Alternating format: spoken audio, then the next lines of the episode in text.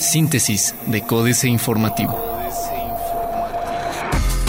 Síntesis informativa 25 de febrero, Códice Informativo. Códice Informativo.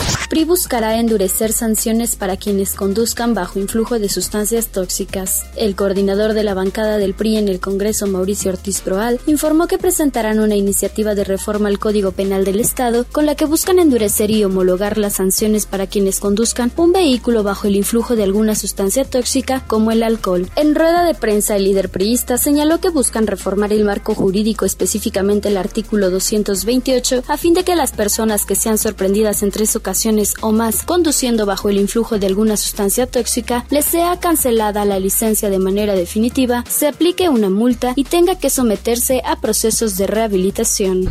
Proyecto Q500 determinará el desarrollo municipal en los siguientes 25 años, dice Marcos Aguilar. Marcos Aguilar Vega, presidente municipal de Querétaro, informó que en los próximos días se llevará a cabo una reunión con la sociedad civil para entablar los trabajos del proyecto Q500 e indicó que este incluirá ocho plataformas formas de trabajo que determinarán el crecimiento y el desarrollo del municipio en los siguientes 25 años. En entrevista, Aguilar Vega explicó que el Q500 ya ha sido autorizado por el Consejo Directivo del Instituto Municipal de Planeación, por lo que informó que en los próximos días se espera realizar un encuentro con todos los sectores de la sociedad para exponer el proyecto que tiene como objetivo desarrollar áreas como movilidad, agua, seguridad y servicios públicos en el municipio.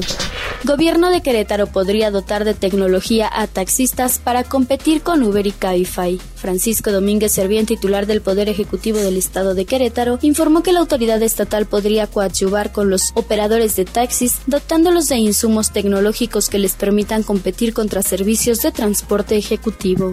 Carmelo Mendieta es inhabilitado por 20 años. Carmelo Mendieta Olvera, expresidente municipal de Corregidora, fue inhabilitado por 20 años para desempeñar alguna función en el servicio público, tanto estatal como municipal, además de que deberá pagar 800 mil pesos al ayuntamiento de Corregidora como parte de la investigación que se inició por la expedición de cheques de manera incorrecta, dio a conocer Oscar García, titular de la Contraloría de la Demarcación. Diario de Querétaro. Confirma la SCT. Por recorte federal se cancelan dos carreteras. Ricardo Ortiz Estrada, delegado en Querétaro de la Secretaría de Comunicaciones y Transportes, confirmó que las obras de ampliación de las carreteras Cadereyta San Joaquín y Ezequiel Montes Villa Progreso se suspendieron debido a la falta de los requerimientos que pide la unidad de inversión de la Secretaría de Hacienda. Aún en diseño el proyecto de primer troncal del transporte. Quitarían licencia a ebrios.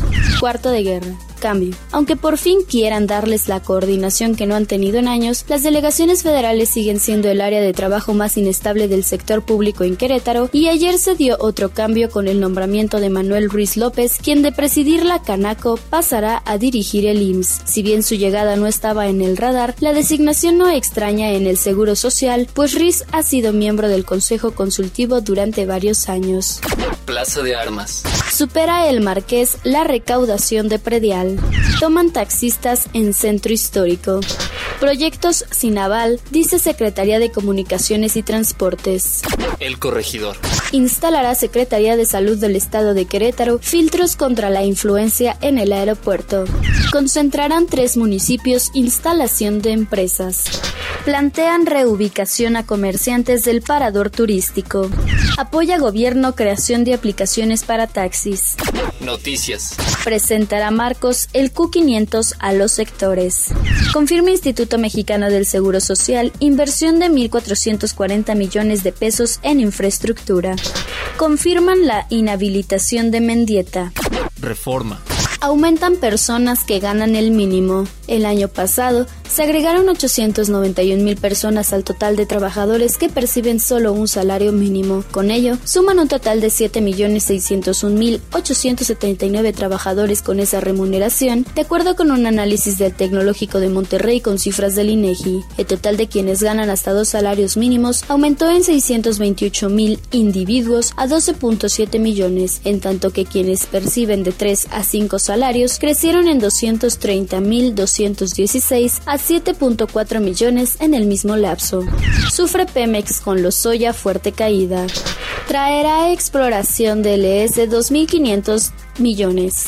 Reclama Cedillo imperio de la ley. El obstáculo principal para el desarrollo de México es la falta del imperio de la ley, afirmó ayer el expresidente Ernesto Cedillo. Tres problemas impiden el desarrollo de México. Número 1. El imperio de la ley. Número 2. El imperio de la ley. Y número 3 el imperio de la ley, dijo en una conferencia dictada en el Graduate Institute de Ginebra sobre los desafíos de la gobernanza global.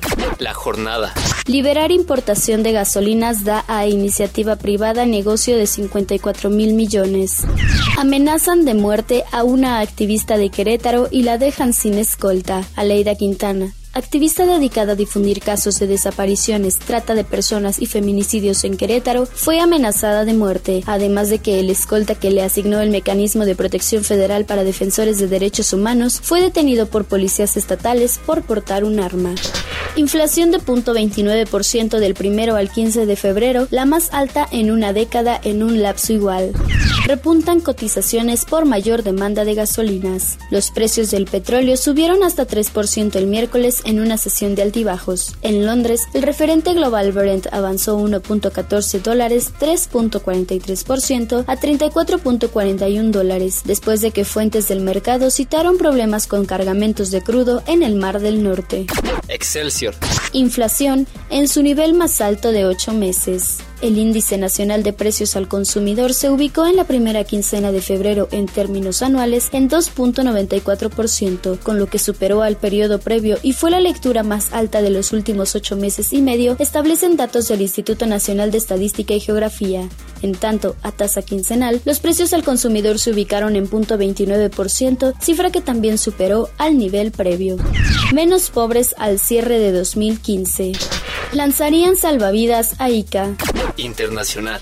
Francia promete impulsar negociaciones Unión Europea-Mercosur. Primer paro nacional contra las políticas de Macri en Argentina. Inversores demandan a BHP Billiton en Estados Unidos por desastre de represa en Brasil.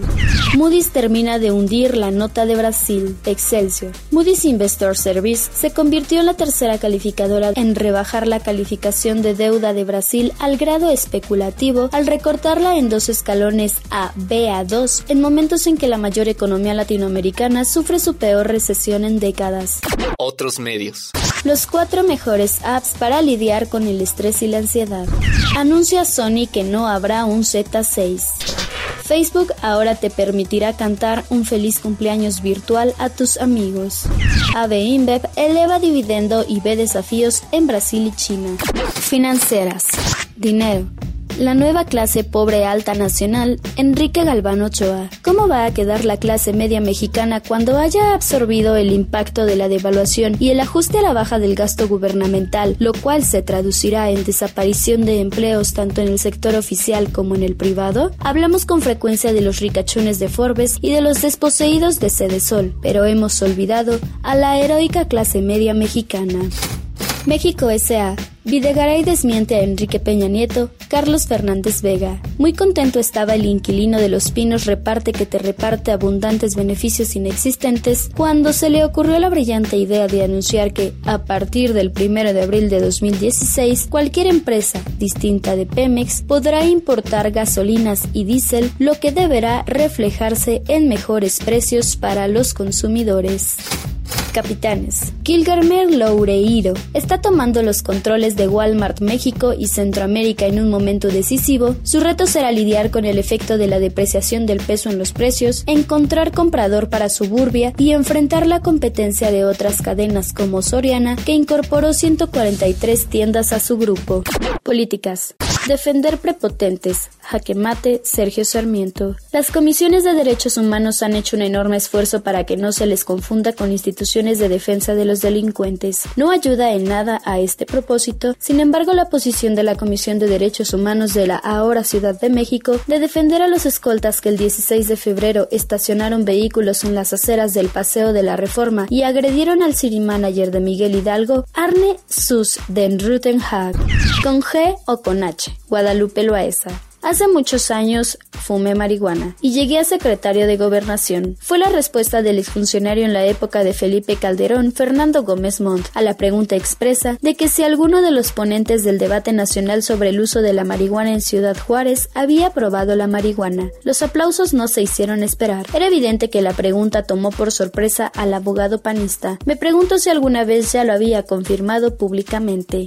Brasil, de mal en peor el informe Oppenheimer, Andrés Oppenheimer. La crisis política y económica de Brasil se complicó aún más en estos días con el arresto de Joao Santana, el principal estratega electoral de la presidenta Dilma Rousseff, aumentando las posibilidades de que la jefa de Estado sea sometida a un juicio polítito o de que se realicen elecciones anticipadas. Hasta ahora había dudas de si Rousseff sería personalmente salpicada por el escándalo de corrupción Lava Jato, en el que la compañía petrolera estatal Petrobras habría desviado fondos para sus campañas presidenciales de 2010 y 2014, así como para la campaña electoral del expresidente Luis Ignacio Lula da Silva en 2006. Astillero. 17 meses después, Julio Hernández López. Enrique Peña Nieto puso pie en Iguala por primera vez desde casi 17 meses atrás, cuando 43 jóvenes fueron desaparecidos y otros asesinados en una noche y madrugada de impune violencia ejecutada por corporaciones municipales y grupos del crimen políticamente organizado y contemplada, cuando menos, y en ese sentido, con implicaciones complicitarias por fuerzas federales presentes en la plaza. Síntesis de Códice Informativo.